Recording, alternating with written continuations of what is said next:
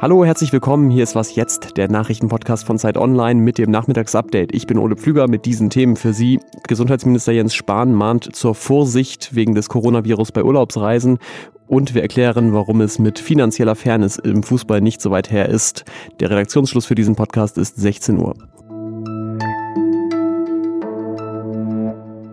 Eine Zeit lang war ja Lothar Wieler, der Chef des Robert-Koch-Instituts, wirklich ständig in den Medien zu sehen. Das ist jetzt nicht mehr so wie im April, aber heute ist er wieder da gewesen, zusammen mit Gesundheitsminister Jens Spahn und hat die aktuelle Corona-Lage in Deutschland zusammengefasst. Insgesamt äh, waren beide zwar besorgt wegen der Entwicklung in anderen Teilen der Welt, aber ziemlich zufrieden damit, wie es gerade in Deutschland aussieht. Wieler hat gesagt, Tatsächlich ist es so, dass sich die Anzahl der neuen Fälle auf einem vergleichsweise niedrigen Niveau stabilisiert hat über die letzten Wochen. Gleichzeitig gab es aber natürlich auch mahnende Worte, zum Beispiel von Jens Spahn, der hat gesagt, wir müssen vorsichtig bleiben und vor allem nochmal besonders davor gewarnt, dass die Urlaubszeit eine riskante Zeit ist, weil sich da eben Menschen öfter begegnen und eben auch mobiler sind. Und passend dazu gab es ja ja am Wochenende Videos aus Mallorca. Menschen, die grölen, die singen dicht an dicht und keine Masken tragen.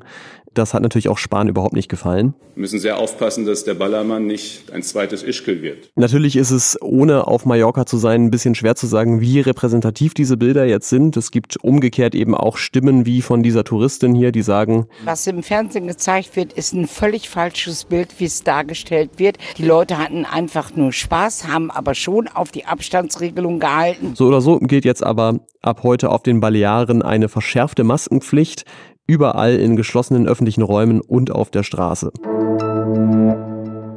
Jens Spahn ist dann auch noch kurz auf die Corona-Warn-App eingegangen. Die scheint ganz gut angelaufen zu sein, obwohl es ja doch einige Unklarheiten zum Start gab und immer noch gibt. Die hat noch nicht ganz Deutschland installiert, aber doch mittlerweile über 15,5 Millionen Bürgerinnen und Bürger in Deutschland. Das klingt zwar viel und ist auch äh, wirklich im internationalen Vergleich sehr gut, das hat Spahn nochmal betont, aber es ist jetzt auch kein Grund, sich in falscher Sicherheit zu wiegen, weil ich habe gerade nochmal den Taschenrechner angeschmissen. Wenn jetzt ungefähr 20 Prozent der Menschen in Deutschland diese App installiert haben und sie auch benutzen, heißt das trotzdem nur, dass bei jeder 25. Begegnung zwischen zwei Menschen sich zwei Menschen treffen, die die App auch wirklich auf dem Handy haben. Es ist also wirklich da auch noch Luft nach oben.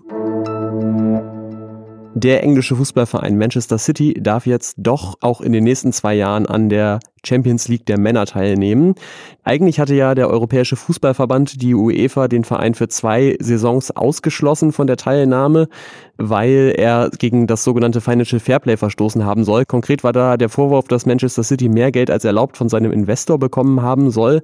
Und um das zu vertuschen, dann so getan hat, als würde das Geld von Sponsoren kommen. Heute hat jetzt aber der Internationale Sportgerichtshof in Lausanne den Ausschluss rückgängig gemacht und außerdem auch die Geldstrafe von 30 auf 10 Millionen Euro äh, reduziert. Und was das für den Fußball bedeutet, darüber möchte ich jetzt mit unserem Sportredakteur Christian Spiller sprechen. Hallo. Hallo.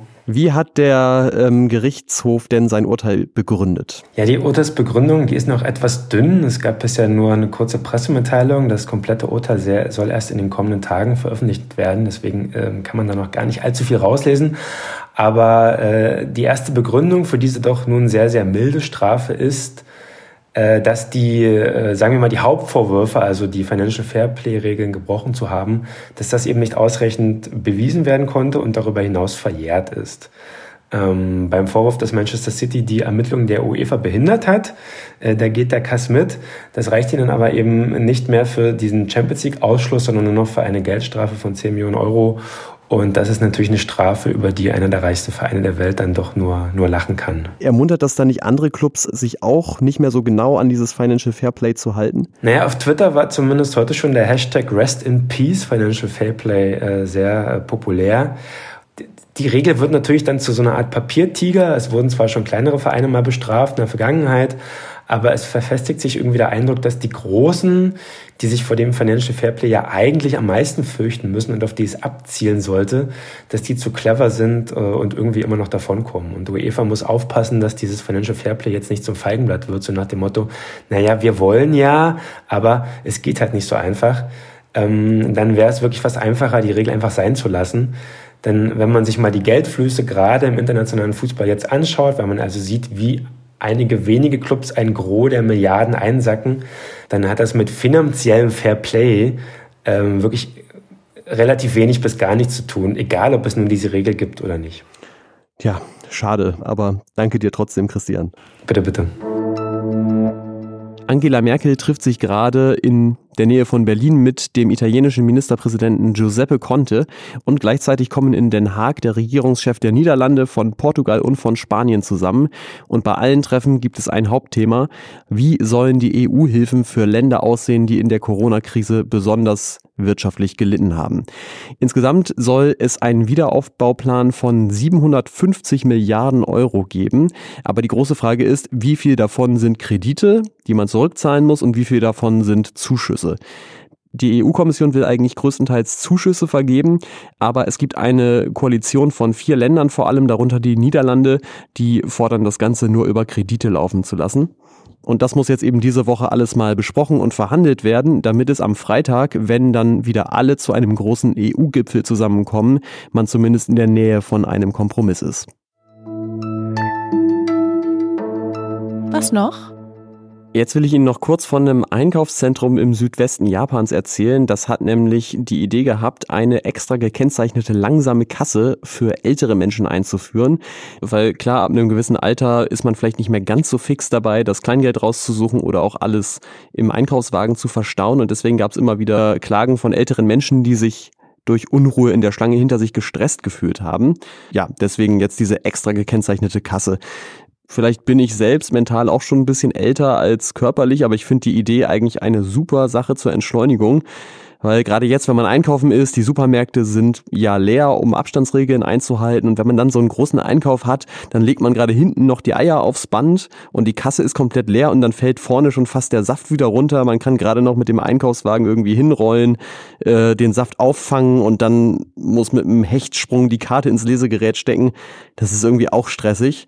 Und deswegen, wenn es so eine langsame Schlange gibt, ich würde mich da sofort anstellen.